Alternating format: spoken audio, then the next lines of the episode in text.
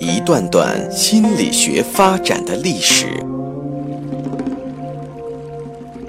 一个个或有趣、生动的故事，向大家展示人类行为、情绪的原因，最终理解我们自己，认识自己。倾听资深心理咨询师刘铁铮的心理故事会，上山微电台独家首发。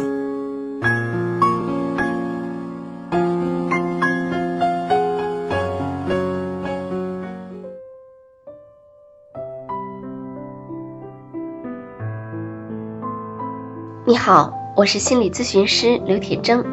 欢迎收听今天的心理故事会。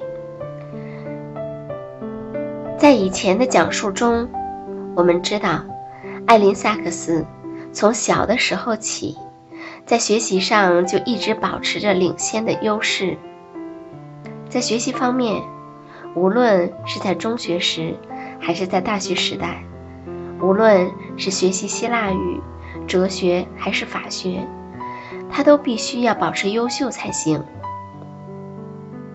他在耶鲁大学的第二个学期末，他所有的学习成绩也都是非常优异的。可是，有一个课外考试，要写一篇论文。成绩下来了，艾琳的成绩只有及格。和周围所有的同学一样，艾琳非常在乎她的考试成绩。但是，与其他同学有所不同的是，他在学习上的收获就是他的全部，因为他不参加体育锻炼，他不学习乐器演奏，他没有任何其他的兴趣爱好，他也没有什么社交活动，他没有朋友，他所有的生活中似乎只有学习，因此，他取得的学习成绩。就是他在这个世界上表现如何的唯一的客观体现。这看上去似乎没有什么问题，这会让他表现得很优秀在学习方面。但是也有大问题，就是对于他来说，制定并实现所有的学习目标所起的作用，就如同某种粘合剂。艾琳的精神世界。需要这种粘合剂来让他自己凝聚在一起。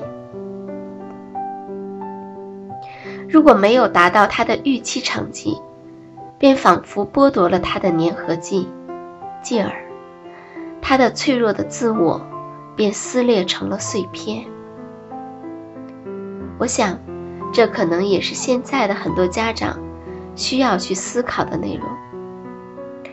艾琳查到了自己的考试成绩后，直接回到了宿舍，关上门，趴在床上。她像胎儿一样蜷缩成一团。接下来的那天，就是在那里呻吟，并胡言乱语。她十分确信，她开始处于危险中，处于无数匕首的威胁之中。在接下来的两个星期里，她每天去她的医生那里两次，加大的药量。直到症状开始慢慢的消失，他把自己清理了一番，然后再一次返回了这个世界，又重新开始生活了。在那个暑假，艾琳和她的同学史蒂夫在一家收留无家可归精神病患者的过渡治疗所，为精神病患者和穷孩子们做代理律师。他们有一个客户，是一位不到二十岁的患有厌食症的年轻女性。她已在一家精神病医院接受了差不多两年的住院治疗。她想离开医院，但他的父母想让他继续住院治疗。几乎在所有疾病的患者的背后，总会有某个人或一些人告诉他应该做什么，他需要什么。但根据艾琳自己的经历，她发现，别人如果问她，她自己想要做什么，这个时候所起的效果反而会好一些。比如说，问他，假如你能够按照你的方式来安排事情，那么将会是什么样子？以及，你认为我们应该怎样做，才能帮助你完成这些事情，而不是代替病人本身去做决定。艾琳有过和这个女孩差不多的经历和感受，因此她了解到，事实上那个女孩并不是不想治疗。她承认她需要接受治疗，他只是想在决定在哪里接受治疗以及接受什么样的治疗这些问题上有一定的自主权利而已。最终，作为女孩的法律代理，史蒂夫和艾琳成功的为她找到了另外一家医院，他们希望。女孩的自主权能够得到更多的尊重。整个在耶鲁的求学期间，艾琳的精神症状像一位不速之客，又像一位家人，始终盘旋在他的世界里。在法学院最后一个学年快结束的时候，艾琳清楚的知道，她永远不可能站在法庭上滔滔不绝的演讲，也不可能在陪审团的面前做出充满激情的最终陈述。他也无法作为财富五百强企业的法律顾问去为他们提供法律服务，或者让他的名字出现在某个颇有声望的法律事务所。但是他必须得找到一份工作，这实在是太令人气馁了。在课堂上发言会给艾琳感到极不舒服，因此他极少发言。在一次期末考试后。教授打电话给他说，尽管他不记得艾琳，但是艾琳却交出了班上最优秀的答卷。对于艾琳来说，不管她过去的成绩有多好，每次得到这样的评价对他来说都是一个惊喜。尽管他坚定不移地否定了自己的病，但他仍然十分清楚他的缺陷所在。如果他不能在课堂上发言，他就更不可能有能力成为一个充满激情的辩护律师，在法庭上英勇奋战。他知道，他需要通过别的方式来实现这个目标。耶鲁法学杂志创刊于1891年，发表过所有法律研究领域的原创学术成果。这本杂志里的文章通常都是由全美最知名的法学教授和法律界的杰出人士贡献的。但是，这本杂志也会发表一些短的文章，叫做简讯，是由大学的教职员工和学生写的。艾琳的简讯发表在一九八六年，几个月后，他接到了从某个心理健康法律中心的一位律师打来的电话。这个中心在当时和现在都被认为是代表精神病患者利益的数一数二的法律事务所。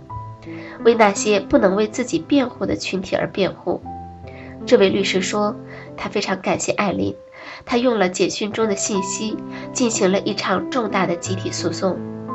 艾琳知道他帮到了别人，这也给了他信心。毕业季是一个引人反思的季节，在几年来，他持续的接受着谈话治疗。他的治疗师能够理解他，尊重他，帮助他打开了一扇通向自己内心的大门。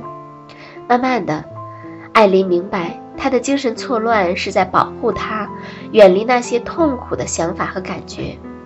他的精神错乱，其实在他的心理生活当中扮演了一个保护性的角色，而这几乎是每一个疾病所担当的职责。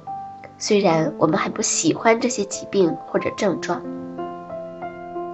在知道这一点之后，一切看起来似乎就没有那么痛苦了，也变得更加可控了。艾琳或许还不能完全控制她的精神错乱，但是也绝不在他的完全控制之中。还有，他的朋友加同学史蒂夫是艾琳找到的一个真正的朋友，几乎是他的灵魂伴侣。史蒂夫目睹并接受了他的疾病，但却没有把这看作是艾琳的本质。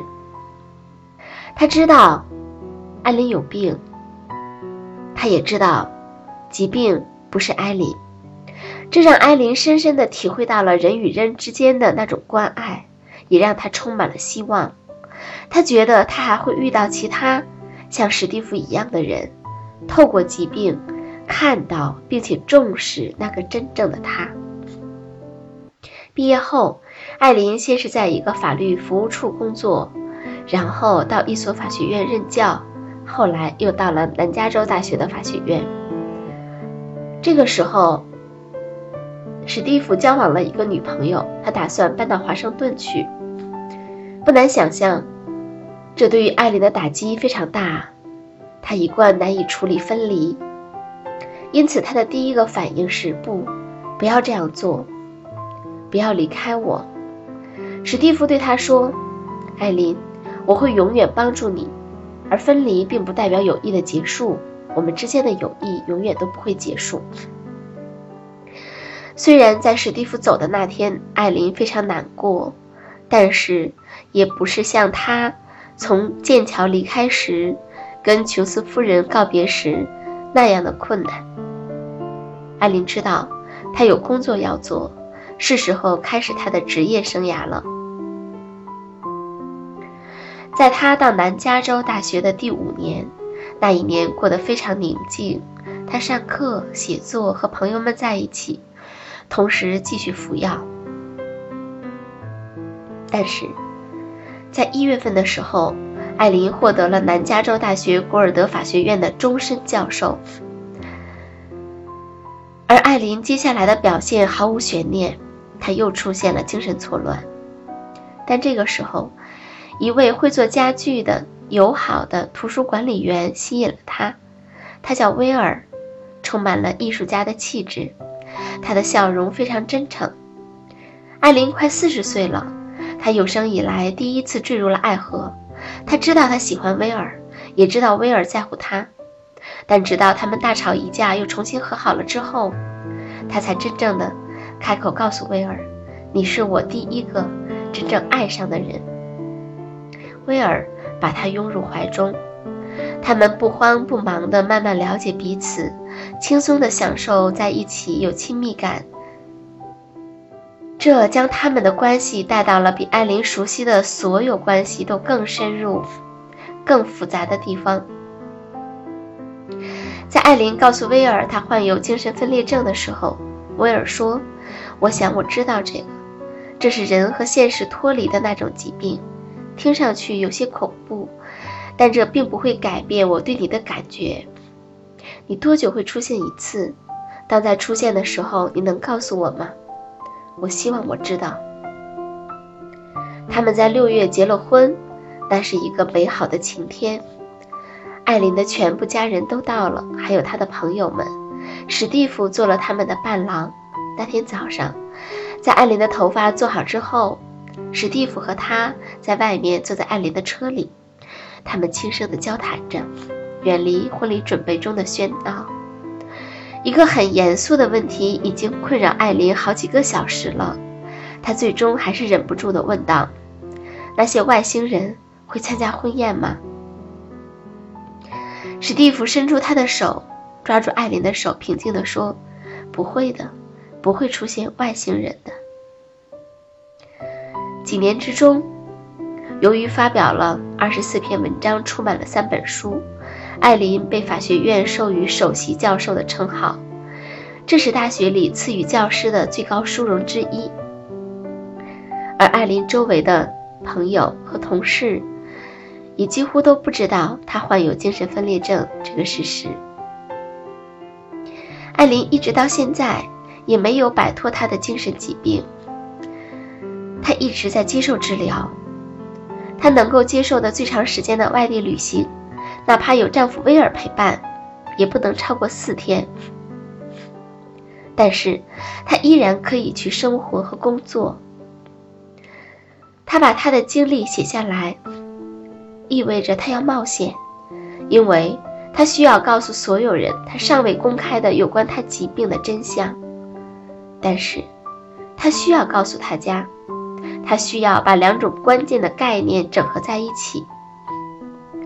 他患有精神疾病，同时，他也拥有丰富多彩、令他感觉完满的生活。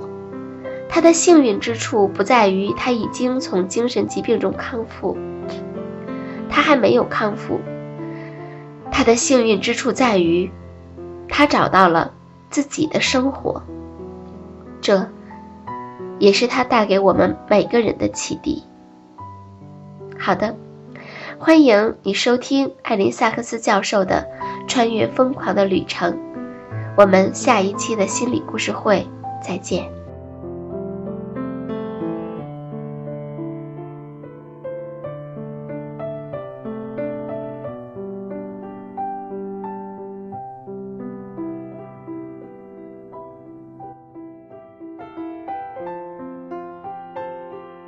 下载喜马拉雅手机应用或登录微信搜索“铁铮心理”或 SS Radio，关注上山微电台，听友 QQ 群二五八二八二六，让我们一路同行。